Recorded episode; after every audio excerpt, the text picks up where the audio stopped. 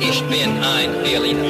Hi, ich bin's, alter Army Rick Delisle. Sag mal, was willst du über Berlin wissen? Frag mich einfach. 94.3 RS2. Frag den alten Ami.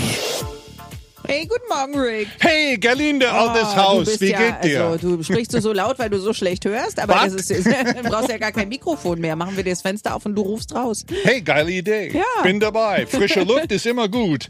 Guten Morgen, Gerlinde, und hallo, Christine aus Moabit. Ja, guten Morgen, Rick, und guten Morgen, Gelände. Hi. Kennst du den Spruch? Nimmst du diese Boa mit, landest du in Moabit? Äh, nee, Uralten Berliner Spruch. Aber ja, das tut nicht zur Sache hier. Was kann ich für dich tun? Was ist deine Frage? ja, also ich würde gerne mal wissen, als Berliner sind wir ja besonders stolz auf unsere Spree. Aber woher kommt der Name eigentlich? Spree, Spreequell vom Mineralwasser. Nein, ich kenne mir Nein. voll gut aus mit der deutschen Sprache. Pass Ja. auf. Also, die Spree ist ein Nebenfluss der Havel. Das bedeutet, sie mündet an eine Stelle in der Havel und das ist Höhe Spandau.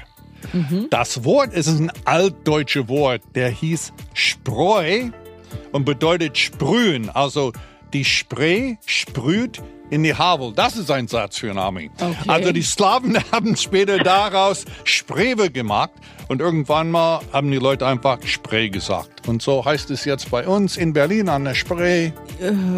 Juche. Juri. Ahoy.